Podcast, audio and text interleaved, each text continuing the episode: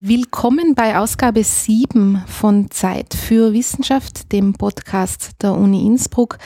Es begrüßt euch Melanie Bartos und wir bleiben auch in dieser Ausgabe noch nach wie vor im naturwissenschaftlichen Bereich, heute im Gebiet der physikalischen Chemie. Und ich darf heute bei mir begrüßen Professor Thomas Lörting, eben vom Institut für Physikalische Chemie. Herr Lörting, willkommen bei Zeit für Wissenschaft. Ja, hallo, auch ein Willkommen von meiner Seite. Ähm, Herr Lörting, Sie sind Professor am eben schon genannten Institut für Physikalische Chemie und im Mittelpunkt Ihres Interesses steht Wasser. Das ist vielleicht auf den ersten Blick für Laien ein bisschen überraschend, äh, was es in dem Gebiet zu erforschen gibt. Ich selber bin auch da, bin sicher auch eine Laien auf diesem Gebiet, aber ich weiß, dass Wasser die Grundlage allen Lebens ist und was mir auch noch bekannt ist, dass Wasser ja gerade auch in dem Bereich, in dem Sie arbeiten oder in verwandten wissenschaftlichen Disziplinen das Lösungsmittel schlechthin ist. Jetzt ist aber offenbar doch noch einiges unbekannt über Wasser. Was, was untersuchen Sie da? Womit beschäftigen Sie sich? In, in der Tat, also Wasser ist ein ganz faszinierendes Medium. Jeder braucht Wasser, jeder kennt Wasser. Und naiv könnte man meinen, das habe ich als Student auch geglaubt, Wasser ist schon längst erforscht, es gibt nichts mehr Neues zu lernen. Ganz das Gegenteil ist der Fall. Also Wasser birgt so viele Überraschungen. Es werden jährlich mehr. Es gibt im, im Web eine Liste, da macht sich der Martin Chaplin in, in England die Mühe aufzuzählen, wie viele anomale Eigenschaften es gibt von Wasser und momentan steht er bei 72 oder 73. Mhm. Und das sind Eigenschaften, die Wasser von allen anderen bekannten Flüssigkeiten unterscheiden. Und es ist schon sehr spannend, dass es ausgerechnet eine Flüssigkeit gibt, die so anders ist als alle anderen. Ja. Und das macht das Wasser faszinierend und wohl das ist auch der Grund, warum ausgerechnet dieses eine Molekül und nicht irgendwelche anderen so wichtig für uns sind. Mhm. Also das heißt, Wasser ist etwas, was was jetzt nicht nur etwas ist, wo man einiges noch nicht äh, darüber weiß, sondern was auch etwas ganz Spezielles ist, was die Eigenschaften betrifft, jetzt auch im Vergleich zu anderen Flüssigkeiten. Richtig, Wasser nimmt eine, eine Sonderstellung ein. Mhm. Man hört vieles von den Anomalien des Wassers. Das ist so ein geflügeltes Wort geworden. Viele wissen, dass es ein, ein Dichte-Maximum hat, dass es bei 4 Grad am schwersten ist und bei 2 Grad oder 10 Grad weniger schwer wird, leichter wird. Und allein das zu erklären, ist, würde man denken, das ist schon so, so alt und so, so lange bekannt, aber da gibt es so viele strittige Ansätze, wie man das überhaupt erklären kann, dass es so ein Maximum zeigt. Mhm. Warum ausgerechnet bei 4 Grad am dichtesten? Ähm, und, und die Frage zu beantworten, ja, das ist nicht einfach und die hat aber extrem viele, viele Konsequenzen. Also ohne dieses dichte Maximum wäre ein Leben, wie wir es kennen, gar nicht möglich. Würden die Seen äh, zum Beispiel auch von unten zufrieren statt von oben? Ja. Hätten Fische kein Refugium im, im, im Winter, wenn oben die Seen zugefroren sind? Also hätte sich sicher alles komplett anders entwickelt. Mhm. Und es ist eigentlich Glück, dass das so ist. Also wenn das Molekül nur ein ganz klein wenig anders wäre, dann wäre das dichte Maximum vielleicht bei minus sieben statt bei plus vier und dann wäre schon unser ganzes Leben anders. Ja, also das heißt, man weiß, dass das Dichte-Maximum bei plus vier Grad liegt, aber man weiß nicht genau warum. Ist es so? So ist es, ja, richtig. Aha. Okay. Man, man kann es empirisch bestimmen, dass es so ist. Es ist eben glücklicherweise knapp oberhalb von 0 Grad, oberhalb von der Temperatur, wo Wasser zu Eis wird. Mhm. Es könnte aber genauso gut knapp unterhalb sein. Wenn, wenn man jemanden fragen würde, mit den modernsten Computern zu berechnen, bei welcher Temperatur liegt denn das, würde bestimmt eine falsche Antwort rauskommen. Ja. Also die, es, es gibt vielleicht 20, 30 Arbeitsgruppen in der Welt, die sich damit beschäftigen, Wasser als Molekül zu modellieren, die Eigenschaften vorauszusagen, unbekannte Eigenschaften vorauszusagen, bekannte nachzubilden. Äh, es gibt aber kein einziges Wassermodell, das zufriedenstellend ist. Also es gibt, ich kenne 40 verschiedene und keines kommt dem wirklichen Wasser nahe. Und Wie meinen Sie, das kommt dem wirklichen Wasser? Vielleicht können wir es versuchen, so, ja. so mal, äh, was verstehen Sie denn unter Wasser, wenn, wenn man es definieren müsste? Also Wasser ist einmal eine Substanz, die jeder kennt. Unsere Celsius-Temperaturskala ist nach Wasser ausgerichtet. Bei 0 Grad definiert man, definiert man dort, wo das Wasser friert. 100 Grad definiert man dort, wo Wasser siedet. Und allein das schon ist etwas ganz Außergewöhnliches. Es gibt keine andere Substanz, ähm, die gasförmig, flüssig und fest äh, in einem relativ engen Temperaturbereich äh, zu finden ist. Mhm. Alle anderen Substanzen, die wir kennen, die sind entweder fest, denken wir an Metalle, die äh, um flüssiges Metall zu kriegen, muss man auf mehrere tausend Grad aufheizen. Oder sie sind gasförmig, wie Sauerstoff, Stickstoff in unserer Atmosphäre, aber eben nicht fest, flüssig oder gasförmig. Ja. Und äh, allein das zu beschreiben, das Wasser in dem Temperaturbereich sich ändert, von fest nach flüssig, von flüssig nach gasförmig, das ist schon schwierig. Das versuchen Leute eben mit, mit Modellvorstellungen äh, nachzubilden. Die, die, nehmen ein Wassermolekül, setzen mehrere Wassermoleküle zusammen und, und versuchen zu berechnen, wie diese Wassermoleküle miteinander wechselwirken und überlegen sich, ob, ob, ob sie das, was das Wasser in der Tat im, im, in Wirklichkeit macht, nachbilden können. Und das ist schon so schwierig, dass man eben hunderte Wassermolekü äh, Wassermodelle kennt und, und, keines ist aber geeignet, um das echte Wasser nachzustellen. Mhm. Und so ein Modell wäre natürlich sehr nützlich. Bei Raumtemperatur kann man Wasser natürlich relativ einfach untersuchen. Wenn man jetzt aber extreme Bedingungen versucht nachzubilden, minus 200 Grad, extrem hohen Druck, mehrere tausend Bar, dann tut man sich im Experiment schwer und, und das wäre dann viel leichter, das im Computer nachzustellen. Das heißt, wenn man dem Wassermodell vertrauen könnte, könnte man auch schauen, wie sich das Wasser in extremen Bedingungen verhält. Also weil man dem Computermodell nicht vertrauen kann, muss man das quasi im konkreten Experiment herausfinden, was bei diesen jeweiligen Temperaturen passiert. Genau, das ist unsere Rolle. Ja. Also da kommen, da kommen wir jetzt zu Ihrem Forschungsbereich. Kommen wir ins, ins Spiel. ja. Das ist eben so schwierig. Das machen wenige Arbeitsgruppen. Also rechnen versuchen viele. Da gibt es ja, in Japan, Amerika, Kanada, Frankreich, Deutschland, überall auf der Welt gibt es Arbeitsgruppen, die das machen, die das versuchen. Tatsächlich Experimente zu Wasser und unter extremen Bedingungen zu machen, da gibt es zwei oder drei Gruppen weltweit, die das machen. Und, und eine davon ist eben unsere Gruppe in Innsbruck. Mhm. Was genau machen Sie da? Es klingt ja ein bisschen so, wie Sie jetzt gesagt haben, abkühlen, Druck aussetzen. Da könnte man ja meinen, so schwierig ist das vielleicht gar nicht. Wo liegt da die Herausforderung? Ja, also die Herausforderung ist, wir, wir, wir untersuchen spezielle Zustände, spezielle Formen von Wasser. Wenn ich speziell sage, dann nehme ich schon vorweg, dass wir uns auf der Erde befinden. Auf, auf, der Erde kennt man flüssiges Wasser, auf der Erde kennt man Eis, Schnee, Wasserdampf. Das ist aber eigentlich auch schon wieder eine Anomalie. Also das Wasser, so wie wir es auf der Erde kennen, ist nicht überall so und im, im Gegenteil eigentlich fast nur auf der Erde so. Im, Im Weltall ist das Wasser in einem ganz anderen Zustand. Im, im Weltall gibt es kaum Eiskristalle. Mhm. Im Weltall jetzt ist, bleibt Wasser flüssig bis ganz tiefen Temperaturen. Mhm. Also bei minus 120 Grad ist, ist das Wasser im Weltall immer noch flüssig, fließt sehr, sehr langsam, eine hochviskose Flüssigkeit. Bei minus 200 Grad ist Wasser in einem Zustand, den man glasiges Wasser nennt kann man sich vorstellen, als eine Flüssigkeit, die aufhört zu fließen, also die schon so langsam fließt, dass sie auf der Zeitskala von 100 Jahren eben nicht mehr sich bewegt, sodass man es als Festkörper wahrnehmen würde. Und das ist eigentlich der häufigste Zustand, wie Wasser vorkommt.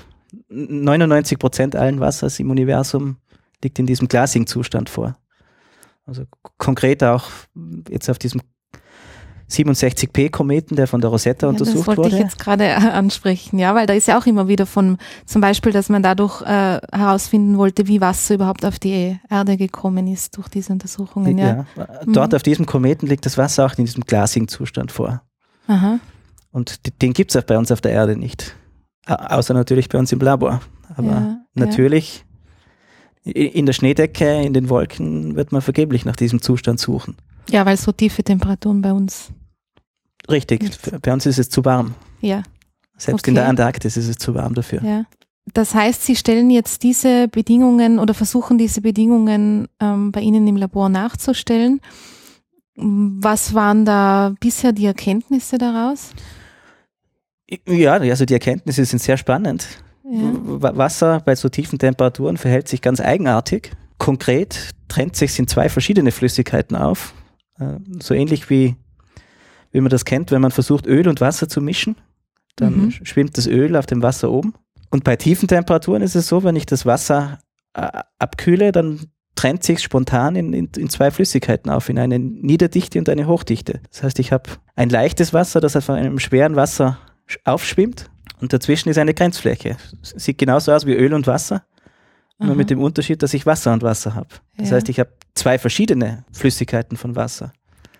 Und das ist etwas, was es überhaupt nicht gibt in, bei keiner anderen Substanz. Jeder denkt, dass es von einer Substanz nur eine Flüssigkeit gibt. Bei Wasser scheint es jetzt so zu sein, dass es zwei Flüssigkeiten gibt. Ist das jetzt auch etwas, was Sie beobachtet haben? Also bei welcher Temperatur passiert das oder unter welchen Umständen bilden sich diese beiden Flüssigkeiten? Das ist das, was wir erforscht haben. Da haben wir viele Jahre gesucht, Experimente gemacht und eines Tages sind wir eben davor gestanden, dass das genau passiert ist, dass wir äh, eine Probe Wasser unter Druck untersucht haben bei tiefen Temperaturen. Also konkret waren das ungefähr 1000 Bar und minus 140 Grad Celsius. Wir haben dann die Probe aus unserem Druckzylinder rausgenommen und haben dann festgestellt, dass sich Wasser und Wasser getrennt hat und dass wir zwei verschiedene Teile von Wasser in der Hand gehalten haben. Und das war natürlich sehr, sehr erstaunlich, kann ganz weitreichende Folgen auch haben. Also wenn man sich vorstellt, eben, wie Sie einleitend schon gesagt haben, dass Wasser die wichtigste Substanz in vielen Disziplinen ist, das Lösungsmittel, in dem wir unsere Arzneimittel herstellen, unsere Wirkstoffe, wo wir viele Chemikalien synthetisieren. All diese Synthesen funktionieren, weil das Wasser die Eigenschaften hat, die es hat. Und jetzt ist die neue Vorstellung, die da rauskommt, das Wasser, das wir da kennen, das vor uns am Tisch steht, mhm. besteht eigentlich aus zwei Flüssigkeiten. Wie funktioniert so eine Synthese, wenn ich es in der einen Flüssigkeit mache? Wie funktioniert das, wenn ich es in der ja. anderen Flüssigkeit mache? Kann ich da neue Wirkstoffe herstellen? Passieren da ganz neue chemische Prozesse? All das mhm. ist jetzt offen und, und das wollen wir natürlich jetzt auch probieren. Ja, ist, um, um äh, noch einmal auf dieses, ähm, diese beiden Flüssigkeiten oder die Trennung zurückzukommen, äh, ist das jetzt auch so etwas wie bei die, die Dichte bei vier Grad, dass man zwar weiß, dass es Wasser das macht, aber man weiß nicht genau warum. Ist es in dem Fall auch so, dass jetzt diesen, diese Druckverhältnisse und Temperaturverhältnisse äh, gefunden haben, wo diese Trennung passiert? Das haben Sie beobachtet. Wissen Sie auch, warum Wasser sowas macht? Die Frage nach dem Warum ist immer schwierig zu beantworten. Ja. Also zuerst sammelt man die Fakten, die Beobachtungen. Ja. Und wenn man dann genügend Fakten gesammelt hat, kann man sich versuchen zu überlegen, warum. Mhm. Äh, es gibt natürlich Theorien dafür. Es scheint so zu sein, dass, dass es diese zwei Zustände gibt. Und, und, und diese Zustände unterscheiden sich sogar ganz stark. In der Dichte unterscheiden sie sich um, um 25 Prozent. Das ist ein, ein Riesenunterschied. Also beim Dichtemaximum oder im, im, flüssigen Zustand reden wir von Dichteunterschieden von weniger als einem Prozent. Und jetzt bei so tiefen Temperaturen kriegen wir plötzlich 25 Prozent Unterschied. Und, und da scheint es so zu sein, dass eines stabil ist bei niedrigem Druck und tiefer Temperatur und das andere ist stabiler bei höherem Druck und tiefer Temperatur. Das führt dann auch zu ganz faszinierenden Experimenten, die man machen kann. Also man kann da hin und her schalten zwischen den beiden Flüssigkeiten. Ich, ich kann bisschen Druck aufbauen, dann, dann kriege ich die Hochdichte, dann kann ich den Druck wieder wegnehmen, dann springt es wieder zurück in die Niederdichte. Und wenn ich genau die richtigen Bedingungen einstelle, dann, dann trennt sich auseinander und ich habe beide gleichzeitig vorliegen. Das ist sehr, sehr schön, kann man auch recht plastisch zeigen. Also ich kann das aus unserem Druckzylinder rausnehmen, kann diese hochdichte Form von Wasser auf, auf den Tisch hinlegen, warten, bis sie warm wird und, und wenn sie warm wird, geht sie wieder über in die, in die niederdichte Form. Und das passiert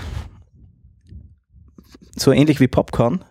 Das heißt, ich habe zuerst so einen, einen, kleinen Krümel und, und der platzt dann plötzlich auf und, und wird groß, 25 Prozent mehr Volumen.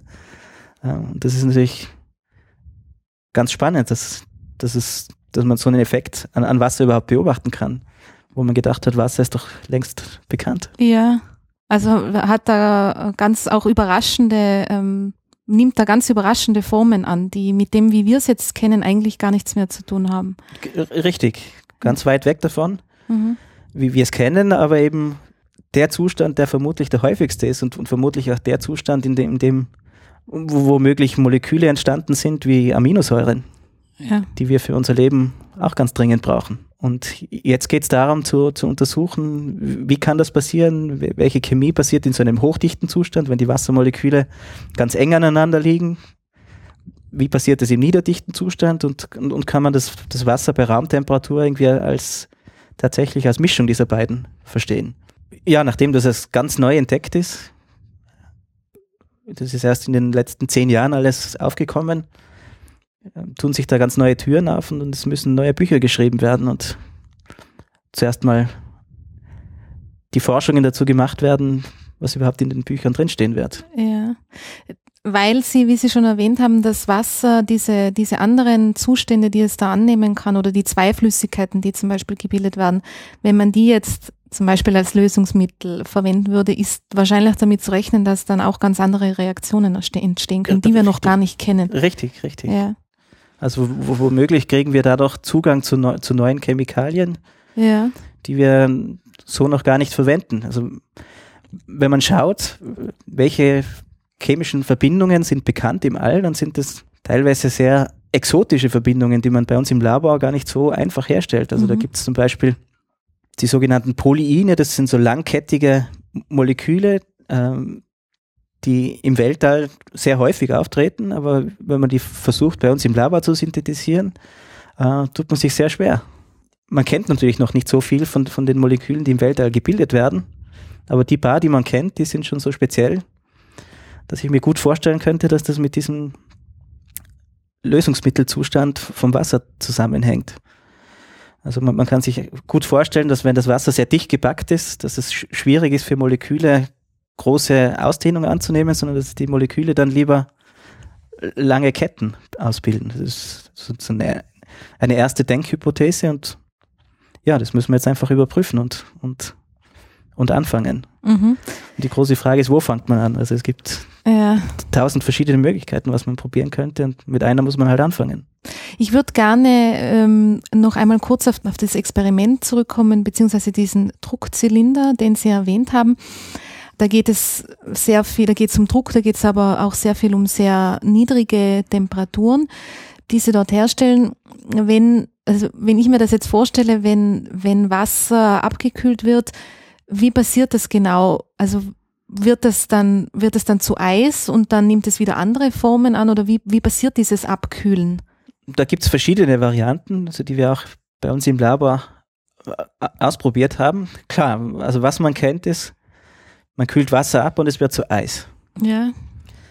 Das ist das, was wir eigentlich verhindern wollen. Wir wollen das Wasser möglichst im flüssigen Zustand halten. Ja. Man kennt vielleicht auch noch, äh, wenn man eine Flasche Wasser in der, in der Gefriertruhe stehen lässt und, und sie dann nach einer Stunde wieder rausholt, äh, ist sie immer noch flüssig und erst wenn man dann kurz mal schüttelt, wird es plötzlich zu Eis. Und der Zustand, und das Wasser noch flüssig ist, aber schon eigentlich unter 0 Grad Celsius, den nennt man den unterkühlten Zustand. Mhm. Und, und, der Zustand ist der eigentlich spannende. Der Zustand ist es, äh, der anders ist, der die ganzen Anomalien beherbergt. Also äh, ein Beispiel ist die, die Wärmekapazität. Normalerweise von, von jeder Substanz, wenn ich sie abkühle, dann sinkt die Wärmekapazität. Bei Wasser hingegen wird sie plötzlich zehnmal so groß, wenn ich Wasser unter 0 Grad abkühle das ist ganz erstaunlich. Also normalerweise denkt man, okay, wenn ich was abkühle, dann zieht sich zusammen, weil, weil es kalt ist und dementsprechend ändern sich die Eigenschaften langsam. Mhm. Bei Wasser ist es, beim, beim warmen Wasser ist es so. Wenn ich das abkühle, ändert sich's. Wenn ich aber eben durch dieses Dichte-Maximum durchgehe und, und flüssiges Wasser bei Minustemperaturen anschaue, dann ist es plötzlich überhaupt nicht mehr so. Es ist völlig überraschend. Im, im, im Gegenteil, diese Wärmekapazität geht fast gegen, gegen unendlich was, was heißt, dass ich das Wasser gar nicht mehr abkühlen kann, wenn man es exakt definiert. Sprich, ich, ich muss extrem viel Wärme dem Wasser entziehen und trotzdem wird das Wasser nur, nur ganz wenig kälter. Also das mhm. ist, ist, ist ein extrem guter Wärmespeicher, das Wasser bei diesen Minustemperaturen. Besser als alle anderen Wärmespeicher, die wir kennen. Also besser als alle anderen Materialien. Und auch das ist, ist, ist faszinierend. Und das haben wir so interpretiert, dass, dass ein, ein Zeichen ist, dass sich hier das Wasser zu trennen beginnt, dass ich, wenn ich Wärme dem Wasser entziehe, dass das gar nicht mehr äh, dazu dient, die, das Wasser abzukühlen, sondern dass diese Wärme ich wegnehme, um das Wasser in zwei Teile auseinander zu trennen. Da kommen wir jetzt schon sehr in, ins, ins Detail. Vielleicht für die, für die Nichtwissenschaftler wird es schon ein bisschen kompliziert. Ja. Aber das sind ganz spannende also das Beobachtungen. Heißt, äh, um, um das ähm, zu sehen, ob, ob ich das richtig verstanden habe, man könnte da jetzt unterm Strich sagen, je kälter es wird, also es wird, man kann es abkühlen, aber je weiter es runtergeht, desto schwieriger wird es, weil sich das Wasser sozusagen ein bisschen dagegen wehrt. Genau, es wehrt sich und, und es ja. möchte neue Zustände annehmen. Genau, das ist Aha. es. Also es will nicht, es will nicht kälter werden, es will lieber ist, anders werden. Es will anders werden, sich trennen, genau. Die große Schwierigkeit ist, ähm, wenn man das untersuchen möchte, irgendwann wird es doch zu Eis und dann ist das Experiment beendet. Dann kann man zusammenpacken und nach Hause gehen, weil wir wollen natürlich den, den flüssigen Zustand untersuchen. Und es ist nicht einfach, wenn man mal bei minus 20, minus 30 Grad angelangt ist, den, den flüssigen Zustand aufrechtzuerhalten. Das, eigentlich möchte ja. das Wasser bei minus 30 schon längst Eis sein. Ja. Und das passiert auch im Experiment. Das heißt, da muss man sich viele, viele Tricks einfallen lassen, wie man das verhindert. Und da gibt es zwei, drei Hilfsmittel, die wir bei uns in der Arbeitsgruppe entwickelt haben, über die letzten 20, 30 Jahre, also sogar noch vor meiner Zeit hat das schon begonnen. Eines ist, dem Wasser einfach keine Zeit geben, mhm. Eis zu werden. Das heißt, okay. man muss es so schnell abkühlen, dass äh, das Eis ausgetrickst wird. Leider ist, das, ist da die Natur sehr widerspenstig. Wenn man das Wasser mit 1000 Grad pro Sekunde abkühlt, wird es immer noch Eis. Mit 1000 Grad pro Sekunde? Ja. Mhm. Wenn man es mit 100.000 Grad pro Sekunde abkühlt, wird es immer noch Eis. Wenn man es ja. mit einer Million Grad pro Sekunde abkühlt, wird es auch noch Eis. Erst wenn man bei 10 Millionen Grad pro Sekunde ankommt, dann bleibt es in diesem flüssigen Zustand. Und das können Sie? Wasser mit 10 Millionen Grad pro Sekunde abkühlen? Das haben wir entwickelt, ja. Also ja. Wir, wir haben begonnen mit eben, genauso wie ich gesagt habe, mit 1000 Grad pro Sekunde, haben gehofft, dass wir verhindern, dass es Eis wird. Das lässt sich noch mit relativ wenig Aufwand schaffen. Bei den meisten anderen Substanzen ist es so, also wenn man sie mit so schnell abkühlt, werden sie nicht zum Kristall. Wasser ist aber viel widerspenstiger als alle anderen Substanzen. Da muss man eben sich mehr Mühe geben. Bei 100.000 Grad pro Sekunde muss man schon große Apparaturen aufbauen, um, um das zu schaffen. Da kann man nicht mehr einen Liter davon äh, so schnell abkühlen, sondern dann macht man dann kleine Tröpfchen, die man so schnell abkühlt. Nützt aber nichts. Selbst die kleinen Tröpfchen werden noch zu Eis. Und erst wenn man eben die Apparatur noch verbessert, noch alle möglichen Tricks anwendet und auf 10 Millionen Grad kommt, dann ist man erfolgreich, dann wird das Eis ausgetrickst und es bleibt in dem flüssigen Zustand. Und dann kann man es auch bis minus 200 Grad abkühlen. Mhm. Also der, der schwierigste Teil ist so bei, genau dort bei minus 40 Grad ungefähr. Dort ändert sich das Wasser extrem stark und, und, und dort ist die Tendenz, dass es zum Kristall wird, sehr, sehr groß. Also das Wasser will sich wehren, es will unbedingt zum Eis werden. Mhm. Es will verhindern, dass sich die beiden Flüssigkeiten ineinander auftrennen. Aber wenn man es schnell genug macht, dann trennen sich diese Flüssigkeiten und das Wasser wird plötzlich ganz anders. Und, und dann kriege ich diesen Zustand, der, der auch im Weltall vorliegt. Im Weltall entsteht dann natürlich anders dieser Zustand. Es ist eine weitere Variante, wie man es austrickst. Also im Weltall gibt's, ist natürlich sehr, sehr kalt. Minus 270 Grad Celsius, so üb üblicherweise. Da habe ich ein, auch ein, ein, ein Vakuum, extrem wenig was überhaupt dort ist, im, im großen Nichts. Und dort gibt es eben ein paar, ein paar, Staubteilchen. Und auf diese Staubteilchen, auf diese kalten, setzt sich Wasserdampf ab. Und wenn der Wasserdampf auf diesem kalten Staub kleben bleibt, dann bildet sich genauso dieses, diese glasige Form von Wasser. Und, und den Prozess kann man natürlich auch nachstellen. Also man kann eine kalte Oberfläche herstellen. Im konkreten Fall nehmen wir Kupfer, Kupferplatten.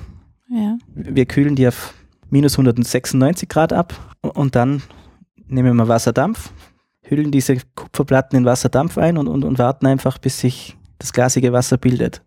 Und da kann man dann auch mit freiem Auge durch, das kann man beobachten, also das ist eine Glasapparatur. Da sieht man dann, wie langsam dieses glasige Wasser rund um diese Kupferplatte wächst.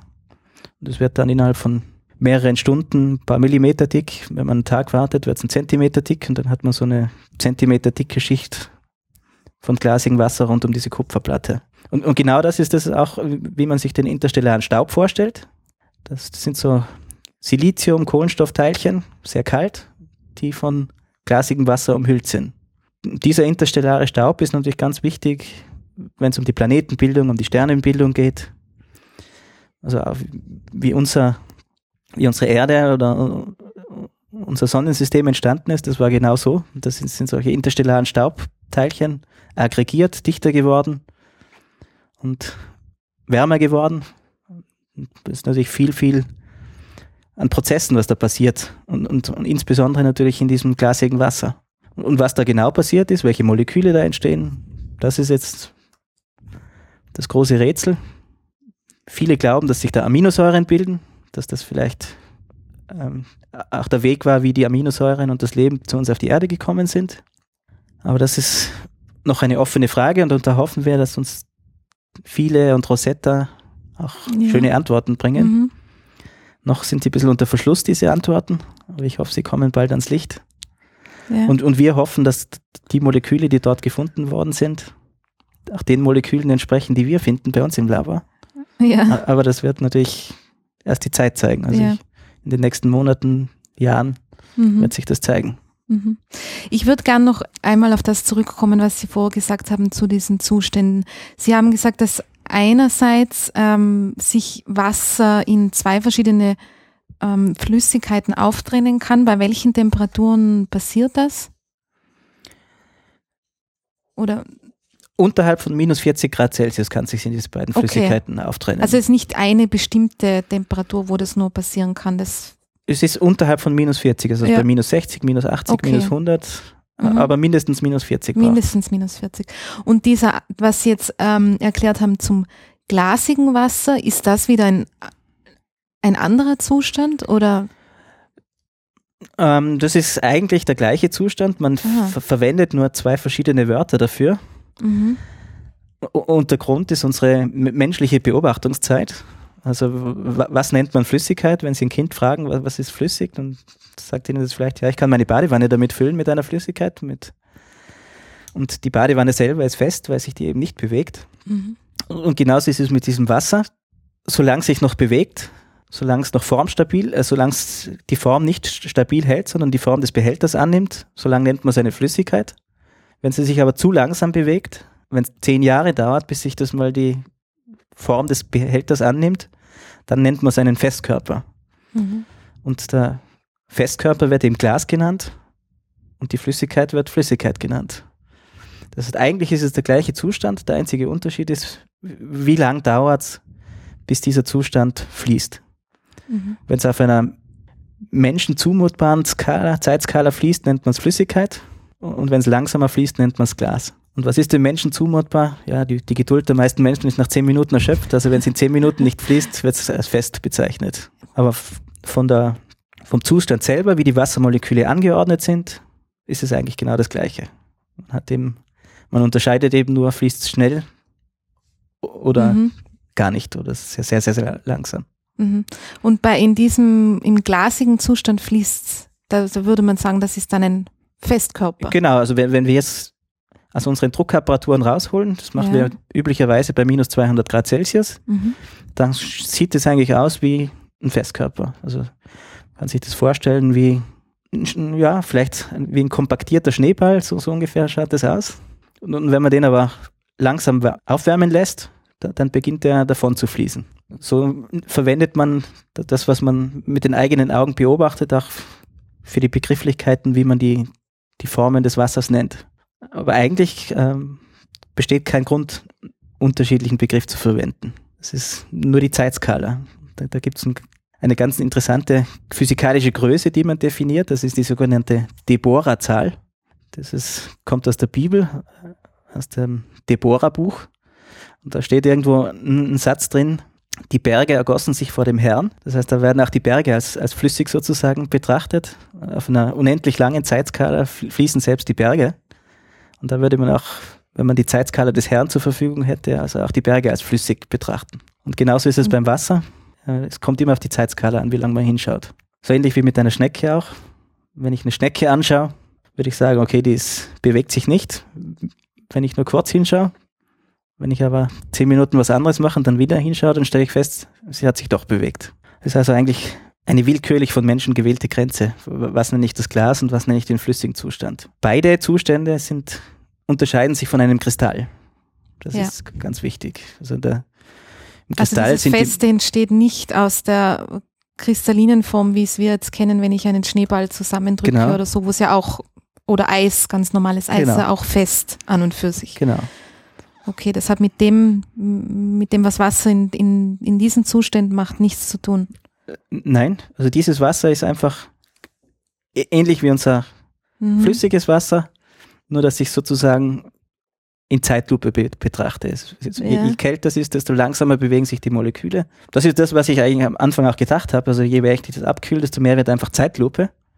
Und dann haben wir festgestellt, dass zusätzlich zur Zeitlupe bei ganz tiefen Temperaturen plötzlich neue Zustände kommen, dass sich trennt in diese zwei Flüssigkeiten. Und dann habe ich zwei Flüssigkeiten, die, die sich in Zeitlupe bewegen sozusagen.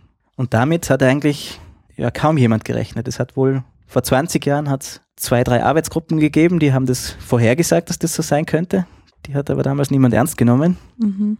Und jetzt scheint es so, zu sein, dass, dass die bestätigt wird, diese Arbeitsgruppe. Sie konnten das mit Ihrer Arbeitsgruppe zeigen sozusagen, oder? Noch nicht alles, was die vorausgesagt haben, mhm. aber zumindest bestimmte Aspekte. Eben es, gerade den Aspekt, dass sich in zwei Flüssigkeiten trennt, den konnten wir zeigen. Ja. Die haben noch mehr vorausgesagt. Da sind wir mit dem Experiment noch nicht so weit. Also das kommt vielleicht noch in der Zukunft. Ja, Sie haben ja schon gesagt, da gibt es offenbar noch sehr viel zu erforschen. Also ähm, das wäre jetzt sozusagen ein, eine Erkenntnis gewesen. Jetzt haben Sie das herausgefunden, dass Wasser diese zwei Flüssigkeiten annehmen kann. Äh, was, was, was haben Sie dann weiter gemacht, wo Sie das gesehen haben? Äh, oder rechnen Sie damit, dass Wasser dann unter anderen Umständen vielleicht noch andere Zustände annehmen kann? Oder erforschen Sie jetzt einmal den? Beides. Also, Beides. Mhm. Erstens, Wasser kann extrem viele Zustände annehmen. Mhm. Komme ich vielleicht später noch dazu. Und das andere ist, wir haben diese zwei flüssigen Zustände gesehen. Und wir haben jetzt natürlich viele, viele Ideen, äh, was wir mit diesen flüssigen Zuständen machen können. Und zuerst müssen wir aber den Rest der Welt davon überzeugen. Das ist gar nicht so einfach, wenn man mit einer revolutionären Idee oder mit revolutionären Befunden kommt, äh, die Kollegen zu überzeugen, dass, dass man nicht irgendwie einen Fehler gemacht hat oder dass man mhm. die Beobachtungen falsch interpretiert also das heißt, wir haben viele, viele Experimente über die letzten fünf Jahre gemacht, um zu zeigen, dass es tatsächlich zwei Flüssigkeiten sind und dass es tatsächlich bei, bei minus 150 Grad flüssig ist. Das ist ja eigentlich das Erstaunlichste. Dass, dass ja, das sagt, ist ja das Unglaubliche, wenn man das liest, auch wenn ich ähm, ein bisschen äh, in Ihre Ergebnisse reingelesen habe vor, als Vorbereitung auf das Gespräch, dass Wasser bei, bei minus 157 Grad flüssig ist. Also das ist ja, das ist ja irgendwie unglaublich, wenn man das äh, liest. Und, und, genau das ist das Problem. Also das, da muss man sehr, sehr gut arbeiten, das genau beweisen mit den verschiedensten Methoden. Also wir haben mittlerweile zehn verschiedene Methoden angewendet, um zu schauen, ist es tatsächlich flüssig, haben wir uns getäuscht, ist es vielleicht ein spezieller Zustand, der einem Kristall ähnlich ist, mhm. so wie ein Flüssigkristall zum Beispiel. Aber nach all diesen Methoden sind wir zum Schluss gekommen, nein, es ist tatsächlich flüssig. Wir sind überzeugt. Wir haben auch die Hälfte unserer Kollegen überzeugt, aber die andere Hälfte ist weiterhin skeptisch. Also da müssen wir noch weiter daran arbeiten, Beweise zu liefern. Suche immer wieder nach neuen Methoden, einfachen Methoden. Wie, kann man beweisen, dass es flüssig ist? Ich habe meinen Sohn vor einigen Jahren gefragt, der war damals sechs, sieben Jahre alt, wie er beweisen würde, ob was flüssig ist. Und er hat gesagt, Papa, ganz einfach, in der Flüssigkeit kann ich meinen Finger eintauchen, mhm. in Festkörper nicht. Also wenn es flüssig ist, musst du meinen Finger eintauchen können. Den Vorschlag haben wir dann auch aufgenommen. Ja. Wir, wir, haben einen Finger konstruiert und wir haben versucht, ob wir bei minus 150 Grad in das Wasser eintauchen können, ob wir es rühren können. Aha. Und ja, das geht. Das geht. Das können wir machen. Und das ist doch äh, ein, ein, schöner Beweis, aber leider nicht genug für alle. Also manche sagen, na Moment, ich kann ja auch mit dem Nagel in die Wand reinschlagen, also es kann immer noch fest sein. Und wir haben gesagt, ja, wir machen, wir, wenn man einen Nagel in die Wand schlagen will, braucht man erst einen Spitzennagel, zweitens braucht man einen Hammer und viel Kraft. Wir machen das alles kraftlos, das passiert freiwillig, dass, dass, dass unser Finger einsinkt in das Wasser. Wir sind uns sicher, wir haben diese Temperatur genau bestimmt. Wir kennen die Temperatur, wo unser Finger eintaucht, wo es flüssig wird und wir kennen die Temperatur, wo es eben nicht eintaucht, wo der Finger wie auf, wie auf Holz einfach oben drauf sitzt. Und das sind genau diese minus 157 Grad. Also unterhalb von minus 157 Grad haben wir einen Festkörper, mhm. oberhalb wird es flüssig, zuerst zähflüssig, so noch zähflüssiger als Honig, eher schon in Richtung heißer Teer.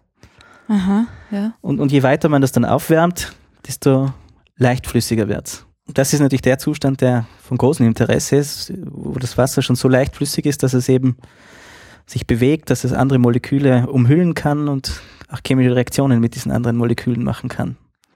Und genau bei, in dem Temperaturbereich erwarten wir uns, dass viel passieren kann. Viel Chemie. Da komme ich jetzt wieder zum Kometen zurück. Mhm. Der ist ja zuerst sehr, sehr kalt, fliegt in der Ortschen Wolke unter minus 200 Grad für viele Milliarden Jahre. Dann kommt aus der Wolke raus, kommt zu uns ins Sonnensystem und kommt der Sonne näher. Und dann wird er wärmer und wärmer und, und zuerst habe ich eben diesen glasigen Zustand von, von Wasser und wir denken dann, dass wenn die Temperatur richtig ist, wenn wir so zu den minus 157 Grad kommen, minus 150, minus 140, dass dann dieser flüssige Zustand auftritt und dass dann dann ganz viele verschiedene chemische Prozesse in Gang gesetzt werden, die dann auch mit dem Schweif zusammenhängen, dass sozusagen mhm. dann das Ausgasen von verschiedenen anderen Molekülen begünstigt wird. Und das ist natürlich für uns jetzt ganz, ganz spannend, das zu verfolgen, ob das, was wir glauben, auch tatsächlich passiert. Ja, also das heißt, diese Mission, die jetzt, um das, um das jetzt noch einmal konkret anzusprechen, die da jetzt äh, vor kurzem, diese Landung auf dem Kometen, das war für Sie dann auch ein sehr, das ist für Sie ein, ein für Ihre Arbeit ein sehr wichtiges Ereignis eigentlich gewesen. Ja, klar, also es ist mhm. das erste Mal, dass, dass sozusagen ein von Menschenhand gebautes Objekt tatsächlich auf, auf, auf dem Zustand, den wir seit vielen Jahren untersuchen, auf diesem glasigen Wasser sogar landet. Ja drin bohren möchte. Also ich weiß jetzt nicht, inwieweit die Bohrungen funktioniert haben oder noch funktionieren werden, aber es genügt schon, dass, dass dieses Gerät dort angekommen ist und, und misst, welche chemischen Verbindungen da ausgasen, welche Temperaturen dort vorherrschen und so weiter und so weiter. Also das ist schon spannend. Man hat ja auch immer äh, gesagt, also was, das ist ja dann wahrscheinlich auch nicht ganz korrekt, man hat immer gesagt, die, die viele, die jetzt dort steht, die hat, die ist jetzt von der Sonne weg gedreht sozusagen und friert jetzt ein. Aber das, was dort jetzt passiert, das ist nicht das klassische Eis, was wir, was sich viele jetzt wahrscheinlich vorstellen, Nein, das oder? ist kein klassisches Eis. Das Nein, ist dann das auch das, was das, jetzt der erklärt. Der klassische Zustand, ja. ja. Ich glaube eher, dass, dass das womöglich diese, die Oberfläche dieses Kometen immer flüssiger und flüssiger wird, wenn das näher kommt und dass sie eher einsinkt, als dass sie festfriert. Ja. Ja, weil das ist immer so vermittelt worden, als sie müsste jetzt dann quasi wieder auftauen. Irgendwann nächstes Jahr könnte das dann soweit sein. Das heißt, äh, und so vermittelt worden, als wäre da eben dieser vereiste Komet, aber das ist nicht. Das, das ist eben das, nicht das Eis, das wir ja, auf der Erde kennen, ja. sondern eben dieses glasige Wasser. Und, und das wird eben weicher und weicher, je, je wärmer es wird. Aha. Selbst bei minus 120 Grad Celsius, ja. Ja.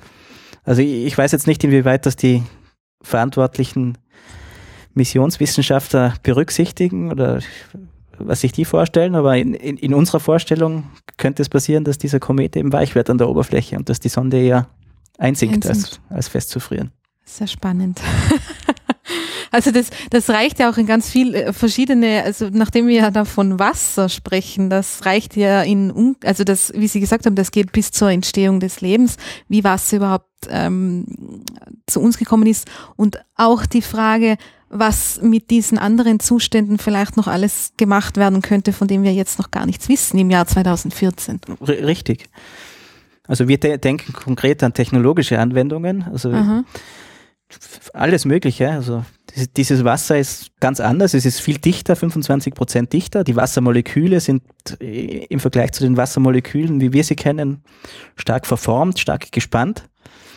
Und sowas ist natürlich spannend. Solche gespannten Wassermoleküle, die können neue Reaktionen eingehen, neue chemische Reaktionen und die könnte man vielleicht auch industriell nützen. Also wir denken an Reaktionen mit Kohlendioxid. Was macht man mit dem ganzen Kohlendioxid, das wir äh, in, der Luft haben? Eventuell könnten wir das mit diesem, in diesem Lösungsmittel, diesem Tieftemperaturlösungsmittel aufsaugen und das dann dort wieder aktivieren, in, in, in Moleküle umwandeln, die man in der chemischen Synthese braucht. Das ist eine Denkhypothese. Das andere ist, also in der chemischen Industrie werden viele Katalysatoren verwendet, Metallkatalysatoren, man kennt es vom Auto, ein Katalysator, um, um die, die Abgasumwandlung zu steuern. Und wir überlegen uns, diese Metallkatalysatoren auszutauschen und stattdessen mit unserem Tieftemperaturwasser das zu versuchen und zu probieren, welche chemischen Reaktionen da auftreten. Mein Traum wäre, dass irgendwann mal wenn man nach, nach Deutschland zur BASF fährt, dass da in Ludwigshafen so ein, ein Kryosilo steht, dass der voll ist mit unserem speziellen Wasser bei minus 120 Grad und, und dass da in, in Megatonnen wichtige Chemikalien produziert werden. Aber Weil, äh, bis dahin ist es natürlich noch weit. Das ist mhm. noch, müssen wir zuerst mal die Grundlagen schaffen, das mhm. im, im Grammmaßstab probieren und ja. Bevor wir zu den Megatonnen und zur Großindustrie kommen, ist natürlich noch ein weiter Weg. Aber, aber Ihrer Meinung nach durchaus denkbar. Ich, ich bin überzeugt davon, ja. dass, dass hier viele spannende Chemie passiert, die man sonst überhaupt nicht erreichen kann. Verstehe ich Sie da auch richtig? Ist es, ist es jetzt nach wie vor schwierig, äh, diesen, diese, diese Zustände herzustellen oder haben Sie das jetzt schon so optimiert, dass das eigentlich nicht mehr die Herausforderung ist? Für uns ist es Laboralltag, also wir machen es mhm. jeden Tag. Mhm. Wir wissen genau, wie es geht. Jetzt, wenn jemand unbedarft an das Thema rangeht, der würde natürlich ein, zwei Jahre lang brauchen, um unseren Vorsprung an ja. Technologie aufzuholen. Aber ich kann mir durchaus vorstellen, wie das, wie, wie man das, was wir jetzt im, in unserem Laboralltag mit im Grammmaßstab sozusagen machen, mit zwei, drei Gramm von Eis, dass man das auch mit zwei, drei Kilogramm machen könnte mhm.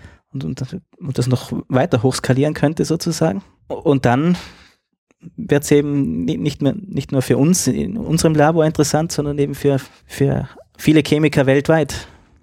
Und, und nicht nur für Grundlagenforscher, sondern eben auch für Leute, die sich ja, mit allen möglichen Themen beschäftigen. Das kann in die Brennstoffzellen gehen, das kann in die Abgasaufarbeitung gehen, das, das kann in neue Energiequellen gehen. Also das der Fantasie ist da, sind keine Grenzen gesetzt und wir müssen erst mal schauen, in, in welche Richtung können wir gehen und, und wo sehen wir in der Grundlagenforschung etwas ganz, ganz Neues, was, was sonst eben nicht bekannt ist. Ja, Sie haben schon Ihre, Ihren Laboralltag angesprochen. Wie, wie kann man sich das vorstellen wo, oder woran arbeiten Sie im Moment konkret? Ich bin natürlich nicht ich alleine. Ja, mit Ihrem Team. Ja.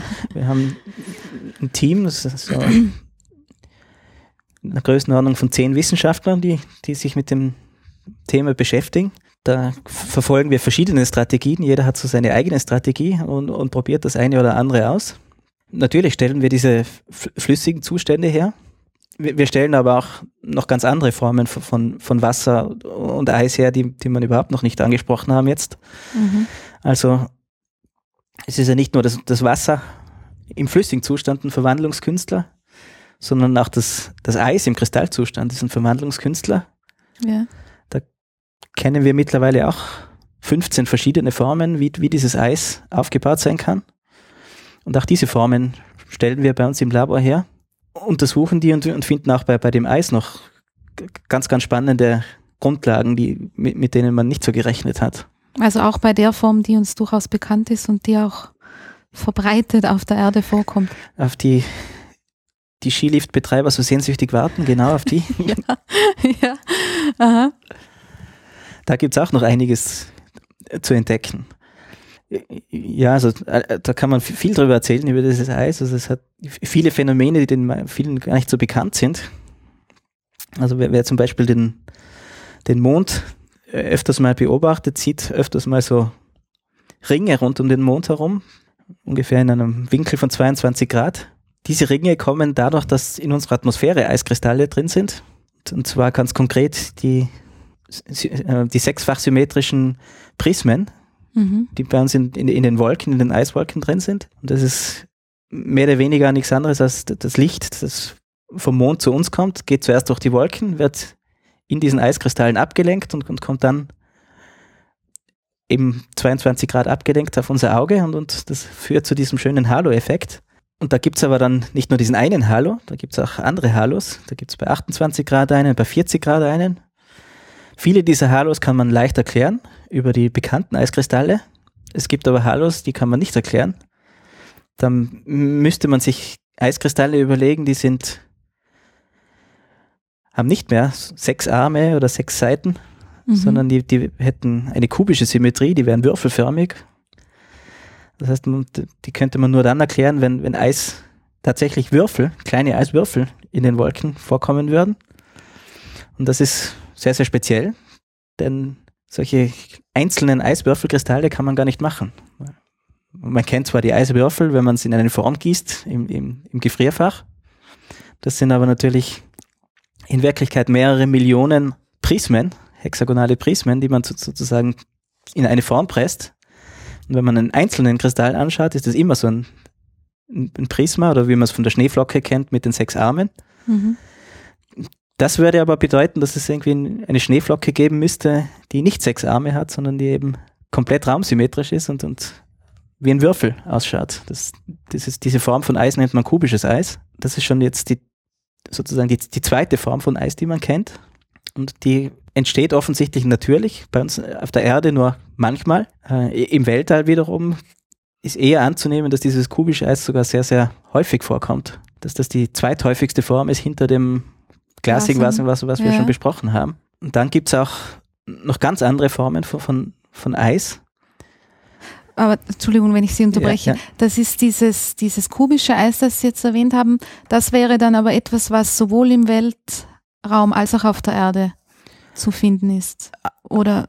Auf der Erde nicht, aber in den, in den Wolken. In den Wolken. Mhm. Und dort muss es aber kalt genug sein, mhm. in diesen Wolken. Also da sprechen wir von Temperaturen unterhalb von minus 80 Grad. Sobald es so kalt ist, kann dieses kubische Eis auftreten. Ja, wenn wir ein paar Kilometer in die Höhe gehen, man kennt es, wenn man im Flugzeug die Temperaturanzeigen verfolgt, kommt man meistens auf minus 40, minus mhm. 50, aber nicht auf minus 80. Das heißt, die Flugzeuge fliegen da nicht hoch genug. Also wenn man mhm. noch weiter in, in, in der Atmosphäre nach oben geht, in, in die Mesosphäre, in Höhen von 50, 60, 70, 80 Kilometer, dort wird es dann so kalt, dass es kalt genug ist, um andere Formen von Eis zu bekommen. Und die, die sogenannten nachtleuchtenden Wolken, die, mhm. die könnten aus kubischem Eis bestehen. Je, je, nach Temperatur. Das ändert die Temperatur und dann mit, mit der Temperatur ändert sich auch das Eis in den Wolken. Das heißt aber, dass bei den, bei, Sie haben ja vorher erwähnt, für dieses glasförmige Wasser muss es mal, müssen mal grundsätzlich unter 40, minus, minus 40 Grad erreicht werden. Das heißt aber schon, dass jetzt auch durch das, was Sie jetzt mit, dem, mit den kristallinen Formen ähm, gezeigt haben, auch bei Ihnen in dem Labor, dass dann drunter nicht automatisch in den glasigen Zustand geht. Also da gibt es dann auch noch andere Varianten, wo auch Kristalle äh, eine Rolle spielen. Richtig, können. Das, das hängt ja. eben vom, vom Weg ab. Ja. Ich habe ja gesagt, das ist für uns sehr, sehr schwierig zu verhindern, dass es in diesen ja. Kristallzustand geht. Mhm. Wir haben uns eben viele Tricks überlegen müssen. Das ist ganz, ganz schnelle Abkühlen zum Beispiel. Manchmal haben wir uns aber davon überzeugen lassen, dass wir das Wasser machen lassen, was es eben machen will, dass es in den Kristallzustand übergeht. Und dann haben wir uns diesen Kristallzustand näher angeschaut. Und auch der Zustand birgt noch viele, viele Überraschungen. Da hätte ich mir auch gedacht, ja, Eis ist Eis, mhm. Schnee ist Schnee und ja, darum habe ich vorher gar nicht nachgefragt, weil Sie gesagt haben, äh, diese die Formen, die es bei uns gibt oder die eben in, in die kristalline Richtung gehen, hätte ich mir jetzt auch gedacht, wahrscheinlich sind es die, wo man eh schon das meiste weiß, aber das ist offenbar auch nicht ist, so. Ist auch nicht der Fall, ja, ja richtig. Also jetzt auf der Erde, beziehungsweise in den Erdwolken gibt es eigentlich immer, ganz egal, wo man schaut, im tiefsten Gletscher, in der Antarktis, gibt es überall dieses gewöhnliche Eis, das man auch bei uns aus dem Gefrierfach kennt. Mhm.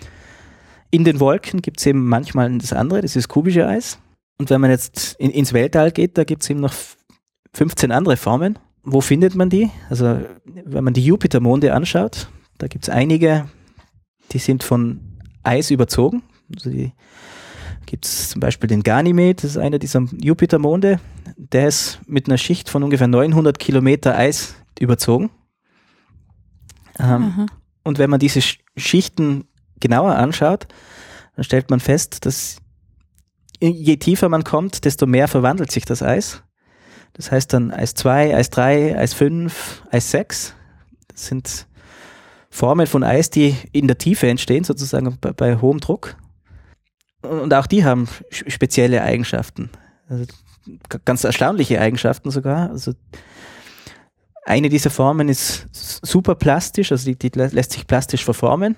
Dann, dann gibt es eine Form, die, von der man glaubt, dass sie möglicherweise im Inneren der großen Gasplaneten ist, also Uranus zum Beispiel. Die wäre sogar metallisch, diese Form von Eis. Und, und dieses Eis würde dann erstens mal metallisch glänzen. Und, und zweitens würde es bei 2000 Grad immer noch nicht schmelzen, sondern hätte einen Schmelzpunkt von 3000, 4000 Grad Celsius. Wieso metallisch? Wie kann es metallisch sein? da kommt ja eine Überraschung nach der anderen. Im Verwandlungskünstlereis. Ja. Letztlich ist es die Wasserstoffbrücke. Also das kennt man vielleicht. Wasser kann Wasserstoffbrücken ausbilden und ähm, jedes Wassermolekül kann vier Wasserstoffbrücken bilden und so bildet sich so ein Netzwerk, ein riesiges Gebilde aus. Und dieses riesige Gebilde von verbrückten Wasserstoff, von verbrückten Wassermolekülen, das kann sich ver verwandeln. Mhm. Es kann die sechs Ringe ausbilden, wie wir es kennen vom Schnee. Deswegen hat er sechs, sechs diese magische Zahl. Ähm, jede Schneeflocke hat sechs Arme. Die Prismen haben immer hexagonale, sechseckige Symmetrie. Und das geht letztlich zurück auf die Symmetrie, wie sie die einzelnen Moleküle machen. Und diese Symmetrie lässt sich aber verändern. Ähm, kann ich statt einem Sechsring, kann ich verbogene Sechsringe haben. Das passiert, wenn ich das unter Druck setze. Und, und was dann noch passiert ist, ich, ich kann statt einzelner Ringe, die nebeneinander angeordnet sind, plötzlich Ringe haben, die ineinander geschachtelt sind, so wie die olympischen Ringe. Auch das machen die Wassermoleküle. Und diese Form nennt man dann Eis 7 zum Beispiel. Da mhm. sind die Wassermoleküle plötzlich wie die olympischen Ringe ineinander geschachtelt. Und wenn ich das noch weiter treibe, dann kann ich die, dieses Wasserstoffbrückennetzwerk so stark deformieren, so, so kompakt machen, dass es ganz schwer wird, das wieder auseinanderzubringen. Und auseinanderbringen würde heißen, zu schmelzen, in den flüssigen Zustand zu bringen. Und das ist eben so schwierig, dass das bei 2000, 3000 Grad nicht passiert. Das heißt, man kann Eis herstellen, das selbst bei 2000 Grad noch Eis bleibt. Und je nachdem, wie man es genau macht, kann es dann eben auch metallisch werden. Und im Inneren des Uranus geht man davon aus, dass es tatsächlich metallisch auch ist. Mhm. Das ja, ist eigentlich ganz, ganz weit weg von unserer alltäglichen Erfahrung, dass Schnee immer bei 0 Grad schmilzt. Mhm. Aber in dem Fall hätte man Schnee, der bei mehreren hundert oder tausend Grad schmilzt.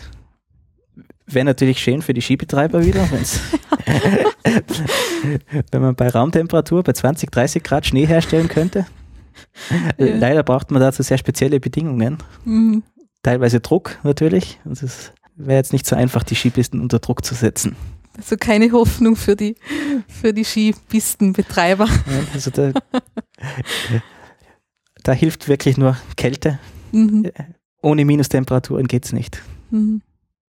Also das, das, was Sie jetzt geschildert haben, das ist auch was, was Sie bei Ihnen im Labor untersuchen. Also Sie haben da die sozusagen zwei, diese beiden Schienen, oder Sie schauen sich Wasser einfach in, in verschiedensten Zusammenhängen in, in an. allen möglichen Phasen. Also das ja. ist, auch das ist allein eine Anomalie des Wassers. Mhm wenn man von anderen Molekülen redet, von Methan oder sonst was, da denkt ein Chemiker immer automatisch an genau eine Form. Wenn man über Wasser spricht, muss man schon dazu sagen, welche Form ist denn gemeint. Mhm. Und die werden mit römischen Zahlen nummeriert. Eis, Eis 1, Eis 2, Eis 3, geht mittlerweile bis Eis 15. Dann gibt es diese glasigen, festen Formen von Wasser. Dann gibt es die zwei Flüssigkeiten, den Gaszustand. Dann gibt es noch einen, einen, sogenannten überkritischen Zustand von Wasser, der ist auch ganz, ganz speziell. Man kennt das, wenn man Zucker oder Salz in, in, in Wasser gibt, dass sich das auflöst. Mhm. In diesem überkritischen Wasser ist das plötzlich nicht mehr der Fall. Man, man kennt, wenn man Öl auf Wasser draufschüttet, dass das einen Ölfilm bildet, der oben aufschwimmt. Im überkritischen Wasser ist das auch nicht mehr der Fall. Im Gegenteil, da wird das Öl gelöst vom Wasser, mischt sich mit Wasser, während Zucker und Salz nicht mehr gelöst werden. Also Ja. ganz weit weg von dem, was wir alltäglich vom Wasser kennen. Und wann ist denn Wasser überkritisch? Ähm, da braucht es gar nicht so hohen Druck. Das sind ein paar hundert Bar und eine Temperatur, die ist auch nicht so hoch, also ein paar hundert Grad, 400, 500 Grad. Mhm. Und es wird auch technologisch eingesetzt. Also zum Beispiel, wenn man unseren Müll trennen möchte, das kann man in, in einem Druckreaktor machen. Da stellt man verschiedene Druck- und Temperaturbedingungen ein und dadurch kann man verschiedene Komponenten des Mülls rauslösen. Zuerst das Wasserlösliche, was wir gewöhnlich aus dem Wasserlöslich kennen. Und wenn man dann diesen überkritischen Zustand bei hohen Temperaturen, hohem Druck herstellt, dann löst sich plötzlich Plastik und, und andere Komponenten, die normalerweise nicht in Wasser löslich sind. Also so kann man dann die, den Müll sozusagen in mehrere verschiedene Komponenten auftrennen, um das weiter zu verarbeiten. Mhm. Und das ist, glaube ich, technologisch aktuell die wichtigste äh, Anwendung von Ja. diesem überkritischen Zustand des Wassers. Und das ist das äh, eigentlich Spannende, dass, dass dadurch, dass man die Bedingungen ein bisschen verändert, kann man die Eigenschaften nicht nur ein bisschen verändern, sondern ganz, ganz massiv, ganz neue Zustände. Ja, also eigentlich müsste man fast einen eigenen Namen dafür vergeben. Man dürfte nicht alles Wasser nennen, Ja. sondern man müsste da kreativ sein und für jeden Zustand einen eigenen Namen vergeben. Jetzt in der, in der Eisforschung hat man einfach, war man wenig kreativ und hat mit Eis 1 Mhm. begonnen und hat einfach Mhm. gezählt bis 2, 3 bis 15.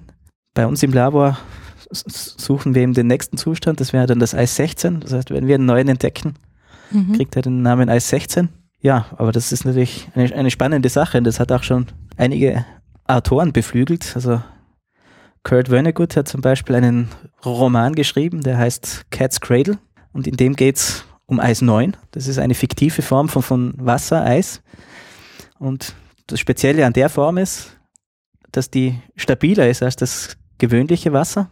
Und wa- was da in dem Roman beschrieben ist, ist, dass wenn, wenn man dieses Eis 9 im Labor herstellt und es zufälligerweise aus dem Labor auskommt und ins Wasser fällt, dass dieses Wasser sich dann in Eis 9 umwandelt. Sprich, dass dann plötzlich sämtliche Ozeane sich in dieses Eis 9 umwandeln, sobald ein kleines Stückchen davon ins- in, Okay. in den Ozean fällt. Ist natürlich fiktiv, äh, trifft auf unsere Formen von Eis nichts zu. Also wenn man unsere Formen in den Ozean wirft, dann würden die einfach schmelzen Mhm. und das war's. Sehr beruhigend. ja. Ja, aber was in der Tat so ist, ist, dass das Wasser eben wirklich so verschieden sein kann, dass, dass ich es eigentlich unfair finde, wenn man das eine Wasser nennt, dass man auch das andere Wasser nennt. Mhm.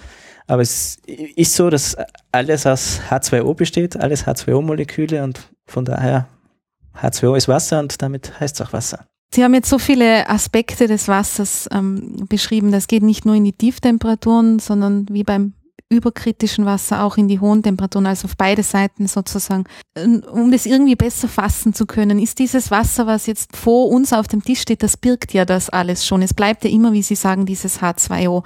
Gibt es, haben Sie irgendeine Vermutung, warum es warum es beim Wasser so ist, dass es so vielfältig ist und, und so viele Formen und Eigenschaften annehmen kann? Zeichnet sich das irgendwo ab? Das hat man eigentlich schon vor, vor 100 Jahren verstanden. Das äh, hatte schon Linus Pauling, einer der berühmtesten Chemiker, ges- gesagt oder in seinem Buch geschrieben. Das ist Mhm. die, die Wasserstoffbrücke, die das macht. Das heißt, Wasser kann sowohl stark, starke Bindungen als auch schwache Bindungen eingehen. Und Wasser kann sozusagen ein Netzwerk aufbauen, e- entweder mit vielen, vielen schwachen Bindungen oder mit, mit wenigen starken Bindungen. Und so stehen dem Wasser sozusagen viele Möglichkeiten offen, wie es sich verbinden kann, wie es Mhm. neue Zustände einnehmen kann. Und das steht anderen Molekülen eben nicht zur Verfügung. Ein gewöhnliches Molekül, da gibt's die, die starken chemischen Bindungen und, und die halten das Molekül zusammen, aber eben nicht diese Vielfalt, die über, die, über das Wasserstoffbrückennetz äh, möglich ist, gibt's für praktisch alle anderen Moleküle eben nicht. Das heißt, das Geheimnis ist sicher die Wasserstoffbrücke Okay. und, und, und diese Wasserstoffbrücke ist aber eben so vielfältig, dass sie immer noch ähm, viele, viele Überraschungen, mit vielen Überraschungen aufwartet und man kann sich so vorstellen, mit, mit einem kleinen Anstoß von außen kann man das, das ganze Netzwerk sozusagen in einen ganz anderen Zustand überführen. Das heißt, das ist ein Wechselspiel von vielen, vielen verschiedenen Faktoren, von vielen, vielen verschiedenen Kräften, die da auf das Wassermolekül wirken. Und mit einer ganz kleinen, mit einer ganz kleinen Veränderung kann man das plötzlich in einen ganz anderen Zustand lenken. Mhm. Und das ist das, was wir eigentlich wollen, sozusagen das, das Wasser so zu lenken, damit es das tut, was wir von ihm möchten. Ja. Und, und dass sie da auch wissen, was sie tun müssen, um welchen Zustand zu erreichen. Da, das ist der Gegenstand der Forschung, ja. sozusagen. Wie, was muss ich tun, um welchen Zustand mhm. zu erhalten?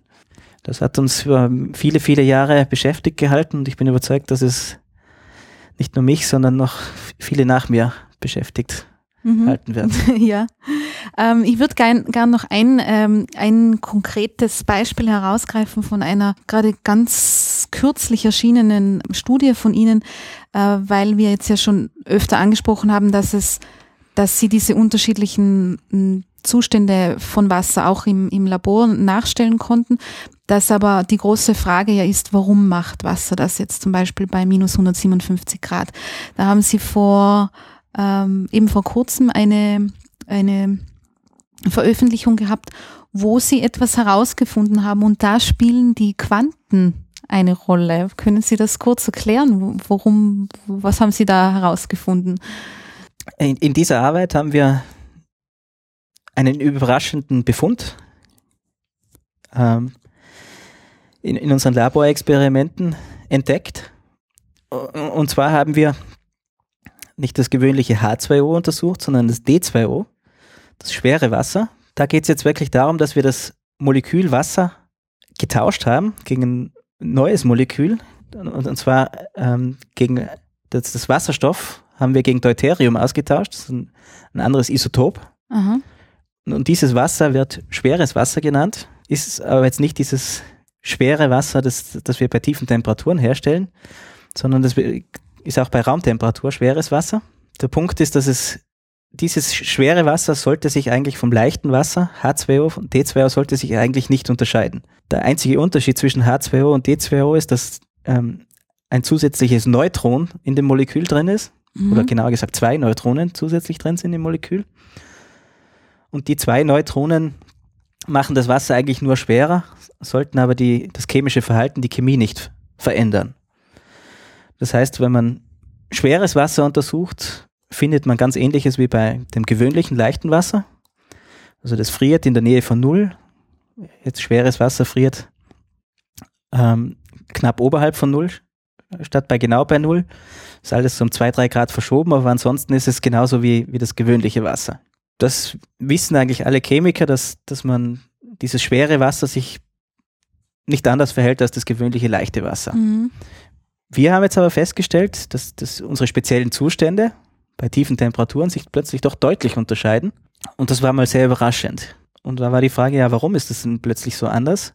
Also wir haben festgestellt, dass diese Temperatur, wo sich dieses schwere Wasser vom flüssigen in den Glaszustand überführen lässt, die ist nicht genau gleich, wie wir es erwartet hätten, sondern die ist plötzlich um 15 Grad verschoben. Und damit hätten wir nicht gerechnet. Und dann haben wir natürlich überlegen müssen, ja, wo, wo, wo kommt das her? Die Erklärung ist eigentlich ganz einfach. Also ist, die Temperaturen sind, sind schon so kalt, dass da tatsächlich diese von Ihnen angesprochenen Quanteneffekte eine Rolle spielen. Und diese Quanteneffekte machen eigentlich nichts anderes, als die Bewegung im Wasser zu erleichtern. Das heißt, die die einzelnen Wassermoleküle können sich leichter drehen, können sich leichter von A nach B zu springen. Und das funktioniert allerdings wie bei allen Quanteneffekten nur dann, wenn die einzelnen Moleküle leicht sind. Sind die einzelnen Moleküle schwer, wie eben in dem D2O, funktionieren diese Quanteneffekte nicht mehr. Mhm. Und dass wir diesen Unterschied im D2O gesehen haben, bedeutet dann im, im Rückschluss, im H2O sind die Quanteneffekte vorhanden in diesem D2O sind sie aber nicht vorhanden. Und das ist auch sehr, sehr spannend. Das heißt nämlich, dass H2O und D2O unterschiedliches Fließverhalten zeigen. Bei der gleichen Temperatur wäre es so, dass das eine schon fließt und das andere aber noch im Glaszustand ist. Das ist auch spannend. könnte ich mir jetzt auch zum Beispiel bei der Rosetta etwas, bei der Rosetta-Mission vorstellen, dass das einen Einfluss hätte. Da, da, müssten sich nämlich sozusagen diese Isotope trennen. Da müsste sich H2O und D2O trennen. Das eine beginnt zu fließen, das andere ist noch fest. Dann wäre das ein Mechanismus, wie sich das Wasserstoffisotop vom Deuteriumisotop trennt. Wasserstoff und Deuterium, die, die kommen natürlich vor. Also auch in, in, in diesem Wasser hier ist Deuterium drinnen. Mhm. Allerdings nur zu einem sehr kleinen Anteil. Ja. Und dieser kleine Anteil müsste sich dann eben bei diesen tiefen Temperaturen sozusagen vom Rest abtrennen. Das war, war die die Schlussfolgerung dieser Studie. Und, und der Grund für das Abtrennen ist eben dieser Quanteneffekt. Mhm. Und auch das ist neu, das hat man bisher noch nicht gewusst oder gekannt, dass bei so tiefen Temperaturen die Be Bewegung der Wassermoleküle von Quanteneffekten abhängt. Mhm. Aber das heißt, Sie haben diese, diese D2O-Untersuchung letztlich auch wieder gemacht, um über H2O mehr zu erfahren, oder? Versteht das richtig? Genau so ist es, ja. ja. Wir wollten etwas über H2O erfahren. Ja sind von der Hypothese ausgegangen, dass H2O und D2O sich chemisch nicht unterscheiden, mhm. wollten eine spezielle Technik untersuchen oder wollten das Wasser mit einer speziellen Technik untersuchen und das war, konkret ist das in England, die, die mit der Neutronenstreuung. Diese Neutronenstreuung braucht aber schweres Wasser. Deshalb haben wir einfach unsere Formen hergestellt mit schwerem Wasser und, und wollten dann dieses schwere Wasser in den Neutronenstrahl halten haben dann aber festgestellt, dass sich das schwere Wasser doch deutlich anders verhält als, als das leichte Wasser. Das heißt, unsere ursprüngliche Arbeitshypothese war über den Haufen geworfen, aber wir haben einen ganz neuen Effekt entdeckt. Mhm. War sozusagen der eine Forschungsplan nicht durchführbar, aber dafür haben wir eine ganz andere neue Frage eröffnet und die ist auch sehr, sehr spannend, an der machen wir jetzt weiter. Sollte Rosetta etwas von einer Isotopentrennung vermelden, werden wir hellhörig werden und mal überlegen, ob das mit diesem Effekt zusammenhängen könnte. Mhm.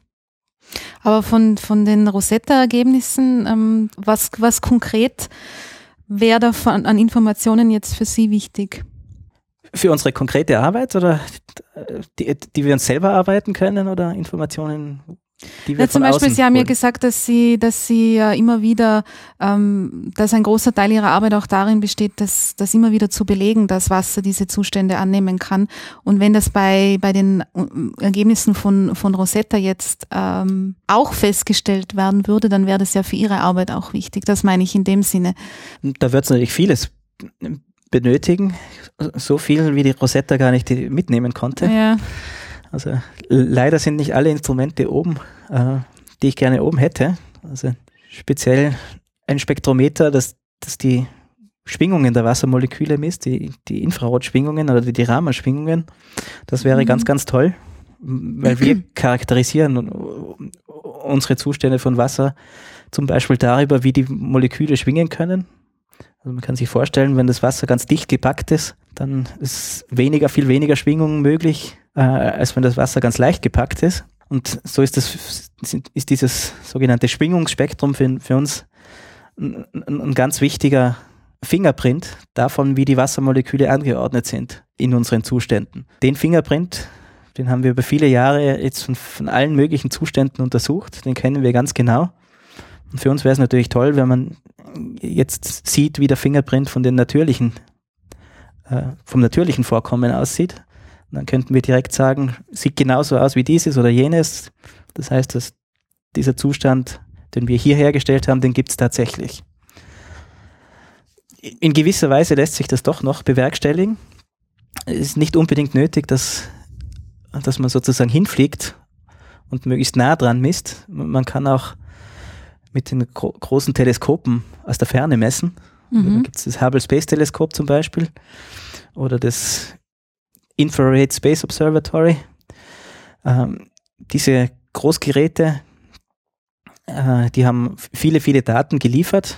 Die, die zeigen uns schon, dass, dass, das, was wir herstellen, auch tatsächlich das ist, was, was dort vorkommt. Äh, leider ist es halt natürlich sehr schwierig, wenn man von Millionen Kilometer Entfernung etwas misst, wenn man es dann mit einer gewissen Genauigkeit messen möchte. Da wäre es sehr schön gewesen, wenn man sozusagen direkt vor Ort einen Meter mhm. vor der. Linse hätte. Ja. Aber dieses Instrument ist eben leider nicht mitgegangen auf die Mission. So müssen wir auf die nächste Mission warten. Mhm. so wie Sie das jetzt schildern, das, und ich habe es ja auch schon erwähnt, dass das, was diese Untersuchungen, die Sie machen, die reichen in so viele verschiedene Bereiche, dass man einerseits ähm, die Entstehung von Leben auch irgendwie bis zum Anbeginn äh, verstehen könnte, wenn man das äh, verstehen kann. Und andererseits eröffnet das auch ganz neue äh, Methoden, wie Sie erwähnt haben, mit Mülltrennung und so weiter. Äh, und man hört auch, wenn man ihnen zuhört, das ist, äh, dass sie da große Begeisterung dafür haben. Wie sind Sie denn zu diesem Thema gekommen, als Chemiker sich mit Wasser zu beschäftigen? Ja, also Wasser kommt natürlich schon im Studium viel vor. Mhm. In Innsbruck hat es Leute gegeben, die sich mit Wasser beschäftigt haben, die sich gut ausgekannt damit haben. Das war konkret der Erwin Mayer, der viele dieser Zustände auch schon, schon damals vor, vor 20, 25 Jahren im, im Labor hergestellt. Und, und ich war direkt am Ende meiner Studienzeit äh, in die Richtung der Computersimulation gegangen. Ich habe mich mit, mit verschiedensten Prozessen beschäftigt, konkret mit, mit beschäftigt mit Prozessen, die in unserer Atmosphäre passieren. Mhm. Und auch da ist, äh, spielt Wasser eine, eine große Rolle. Also die, die ganzen chemischen Reaktionen, wie, wie die Schadstoffe in, in, und, und die, die Gase in unserer Atmosphäre umgewandelt werden, wie es zum, zum Regen kommt, wie es zum sauren Regen kommt, all das basiert darauf, wie, wie die Moleküle mit Wasser wechselwirken, welchen Zustand das Wassermolekül hat. Das, das, damit habe ich mich mal gleich nach dem Studium für meine Diplomarbeit und für meine Dissertation beschäftigt. Mhm. Und ich wollte dann in, in, in weiterer Folge ein bisschen weggehen von den Modellen, von den Computermodellen, weil so ein Computermodell eben ein Modell ist und, und ich wollte eigentlich wissen, wie es wirklich ist oder war ein bisschen nicht zufrieden damit, dass ich nur Modellvoraussagen treffen kann und aber nie sicher sein kann, ob die auch stimmen. Deswegen habe ich dann sozusagen einen Schwenk gemacht, bin vom Computer aufgestanden und eben zur Laborarbeit übergegangen und da war es für mich naheliegend, mit, mit Wasser weiterzumachen. Und da hat es eben Themen gegeben, die, die waren nah an dem, was ich damals berechnet hatte. Konkret war das Chemie, die auf Eiswolken basiert. In unserer Atmosphäre gibt es viele Eiswolken. Die sind wichtig, damit es regnet. Ohne Eiswolken wird es überhaupt nicht regnen. Und, und dann gibt es aber noch weiter oben in der Atmosphäre, in der Stratosphäre, in, in 20 Kilometer Höhe gibt es auch Eiswolken. Äh, die sogenannten Perlmuttwolken. Die mhm. gibt es aber nur über den Polen, über dem Nordpol, über dem Südpol. Und die Chemie, die, die dort auf diesen Perlmuttwolken abläuft, die ist ganz, ganz speziell und hängt mit, mit dem Ozonloch zusammen, die dort äh, mit den Ozonlöchern, die, die über den Polen beobachtet werden. Und das war lange Zeit unklar, was da eigentlich genau passiert. Man weiß, es hat irgendwie was mit FCKWs, Fluorchlor, Kohlenwasserstoffen zu tun. Aber es war nicht so klar, wie die Zusammenhänge genau sind. Insbesondere, warum sind die industrieproduzierten FCKWs schuld am Ozonloch? Das Ozonloch ist über dem Nordpol, über dem Südpol. Die FCKWs werden auf der Nordhalbkugel produziert, aber nicht am Nordpol. Warum, gibt es das Loch ausgerechnet dort unten? Mhm. Und, und, und der Grund dafür ist, es ist diese spezielle Chemie, die auf diesen Eiswolken passiert. Also diese FCKWs verteilen sich rund um den Globus, steigen auf, sind komplett reaktionsträge, können in unserer Atmosphäre nicht abgebaut werden, steigen also immer höher und höher, bis, bis sie auch in 20, 30 Kilometer Höhe sind. Dort ähm, sind sie dann sozusagen ober der Ozonschicht, werden durch die Sonne auseinandergespalten. Und diese Spaltprodukte, die setzen sich dann auf die Eiswolken drauf. Und da passiert dann auf den Eiswolken eine spezielle Chemie. Mhm. Diese Eiswolken haben Temperaturen von minus 90 Grad und, und diese Chemie passiert aber trotzdem extrem schnell, erstaunlich schnell. Und das hat sich niemand vorstellen können, wie in einem immobilen Zustand wie Eis so schnelle Chemie passieren kann. Und, und da habe ich dann eben dran gearbeitet. Wir haben da Hypothesen aufgestellt und äh, versucht, die auch nachzuprüfen. Und, und dann haben wir festgestellt, dass selbst bei minus 90 Grad äh, an der Oberfläche von diesen Eiswolken flüssiges Wasser sein muss. Und dass diese Chemie eigentlich beim minus 90 in diesem flüssigen Wasser passiert. Ähm, und das ist die einzige Erklärung, die zufriedenstellend äh, sämtliche Beobachtungen zum Ozonloch erklärt. Und das, das bin ich natürlich nicht selber gekommen. Ich habe viel mitgearbeitet. Das war dann das, was ich in meiner Zeit in den USA in, als, als Postdoc gemacht habe. Mhm. Das war im, im Labor von Mario Molina, der auch den Nobelpreis dafür gekriegt hat, dass ja. er das, diese Zusammenhänge erkannt hat. Und ja, in der Zeit waren schon diese flüssigen Zustände von Wasser bei minus 90 ein Thema. Mhm. Damals war es noch, waren diese Zustände noch nur an der Oberfläche vom Eis, waren dadurch bedingt, dass sozusagen noch Fremdstoffe dabei waren im Wasser.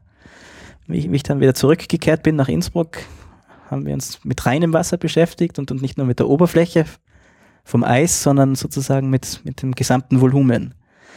Also das war dann nochmal ein, ein Schritt weiter, dass wir diesen flüssigen Zustand auch erstens bei minus 150, minus 157 Grad erzeugen konnten und, und, und nicht nur an, der, an einer ganz, ganz dünnen Oberfläche, sondern wirklich mehrere Gramm davon vollständig mhm. flüssig. Sie haben jetzt erwähnt, dass es äh, Stichworte wie saurer Regen, Ozonloch, ähm, Vorgänge in der Atmosphäre, die, im, wenn man jetzt diese beiden Beispiele ähm, herausnimmt, für uns Menschen ja nicht von Vorteil sind. Das sind ja Themen für so eine, die ja gerade in der Diskussion mit Klimawandel, Umweltverschmutzung und so weiter eine ganz wesentliche Rolle spielen. Ist das ist Ihnen das auch so ein persönliches Anliegen, dass das aus dem, was Sie hier erforschen, eventuell ähm, die Eigenschaften von Wasser dann so genutzt werden können, dass wir diese Probleme wie Ozonloch oder so etwas in die Richtung dann gar nicht mehr haben oder zumindest stoppen können? Ja, es wäre natürlich ein großer Wunsch, helfen zu können. Ja. Ähm, ich, ich glaube, das dringendste Problem ist jetzt nicht, äh, ist aktuell nicht der saure Regen, nicht das Ozonloch. Mhm. Da hat es schon viele Maßnahmen gegeben, die zumindest helfen. Also beim Ozonloch, das, das ganze Verbot der FCKW ist das Montreal-Protokoll, wo auch sozusagen die, die Laborergebnisse in, in politische Maßnahmen umgemünzt worden sind. Dort hat es Erfolge gegeben. Und beim Ozonloch geht man davon aus, dass es jetzt wieder kleiner wird und in den nächsten 20, 30 Jahren so verschwindet, dass es der Zustand wieder erreicht ist, der in den 1970ern, 1980ern bereits war. Sprich, dass wir nicht mehr von einem Ozonloch sprechen mhm. können, sondern dass das Ozonloch sich sozusagen über die Jahre schließt, wenn, wenn die FCKWs langsam aus der Erdatmosphäre verschwinden, dadurch, dass sie abgebaut werden. Das heißt, in dem Themenbereich gibt es Erfolge, mhm. auch beim beim sauren Regen ist es, hat man erkannt, dass natürlich, wenn man die Kohle entschwefelt, dass das ganz, ganz viel hilft. Das heißt, da hat es Maßnahmen gegeben. Der Bereich, wo ich denke, wo es die in, in Zukunft am, am meisten braucht, ist die, die Klimaerwärmung und das Anfüllen unserer Atmosphäre mit Verbrennungsprodukten, ja. insbesondere Kohlendioxid. Und, und da wäre es natürlich einerseits gut, wenn man politisch die wissenschaftlichen Erkenntnisse ernst nehmen würde und, und auch entsprechende Maßnahmen trifft. Nicht nur Lippenbekenntnisse, und, und zwar von, von, von allen Seiten, sprich von einem persönlich kann man natürlich auch was tun, bis hin zu der Politik einer ganzen Nation oder eines ganzen Gebildes wie der EU oder von den USA ja, also das, da ist es, kann man nur appellieren, dass, dass man das ernst nimmt sozusagen. Aber mit der Forschung möchte ich natürlich ähm, in den Prozess selber eingreifen und, und Möglichkeiten finden, wie man etwas dagegen tun kann. Was, also was es konkret ist, ist schwierig. Also ich könnte mir vorstellen, dass, dass man das Kohlendioxid auch aus der Atmosphäre sozusagen wieder entfernt.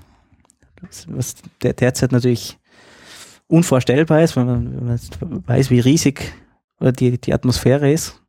Und das, wenn man weiß, dass sich sämtliches Kohlendioxid, das wir durch unsere Abgase sozusagen, dass wir das über den gesamten Globus verteilen, ist es natürlich schwierig, sich einen Prozess vorzustellen, der die, der die gesamte Atmosphäre reinigt von CO2.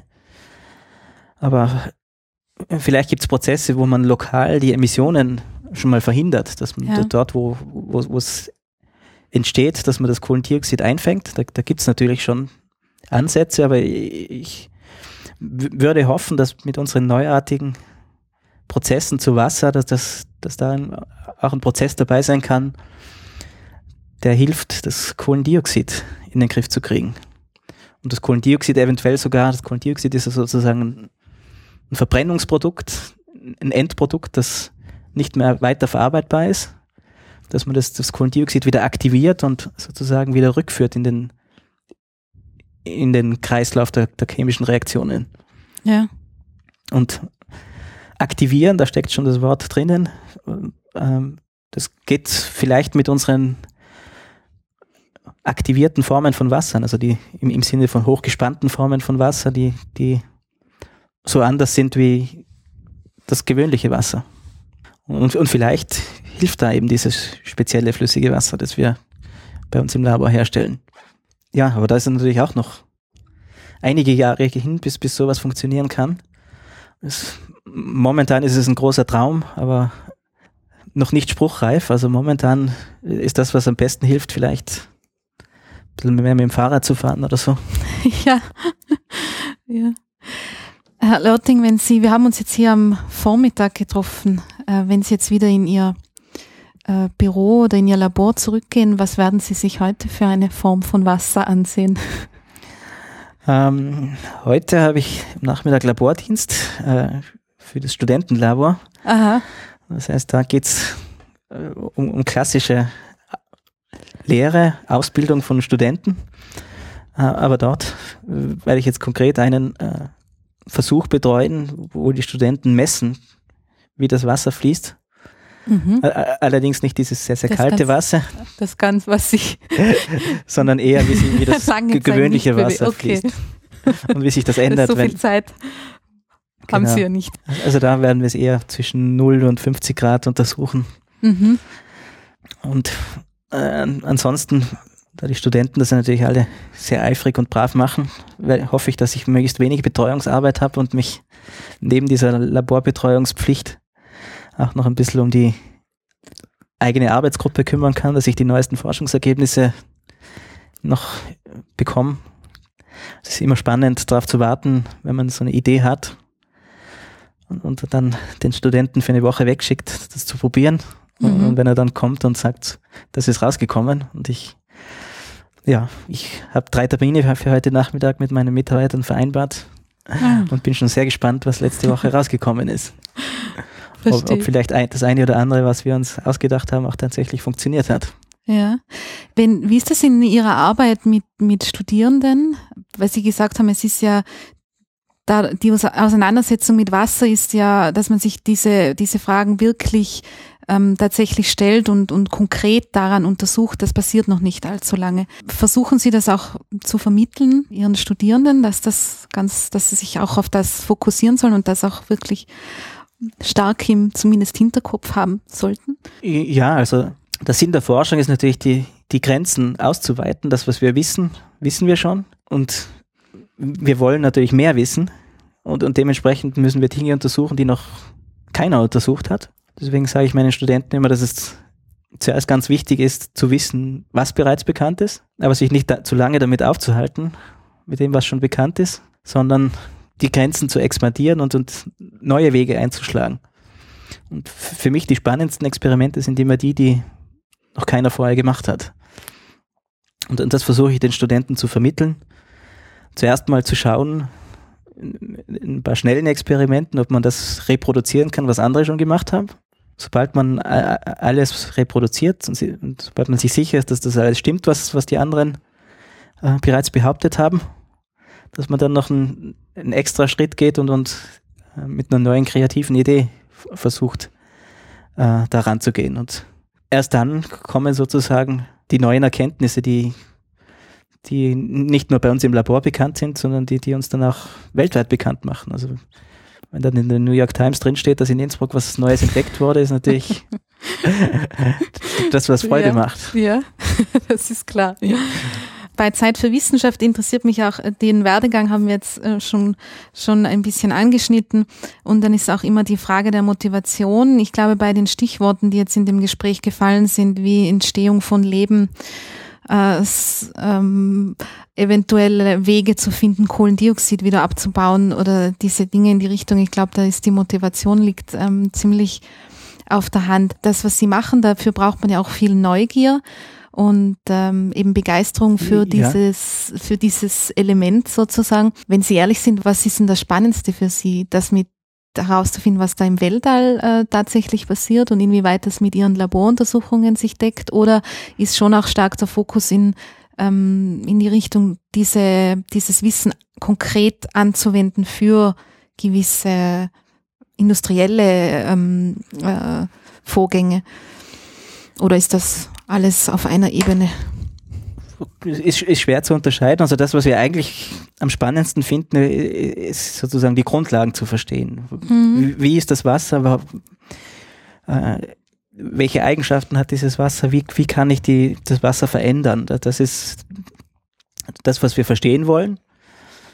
Und alles, was dann daraus folgt, sprich, wie, wie man das sozusagen in der Technologie einsetzen könnte, welchen Zweck das haben könnte, das ist eigentlich ein, ein sekundärer Effekt.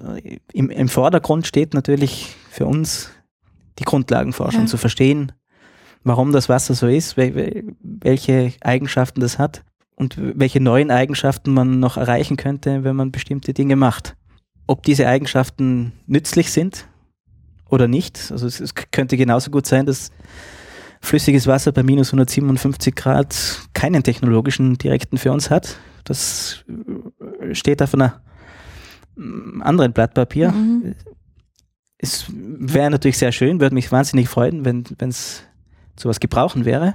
Aber wie ich schon eingangs erwähnt habe, also obwohl Wasser schon so lange erforscht ist, gibt es noch so viele Geheimnisse. Mhm. Und die größte Freude ist für mich immer, wenn ein neues Geheimnis entdeckt ist und wenn dadurch dann sozusagen ein Blick in eine neue Welt hinter eine offene Tür gestartet wird möglicherweise passiert dann was, was technologisch wichtig ist und das, das muss aber dann nicht von uns gemacht werden. Da, da habe ich dann nichts dagegen, wenn, da, wenn sich da andere Arbeitsgruppen drauf mhm. stürzen und, und, und das umsetzen.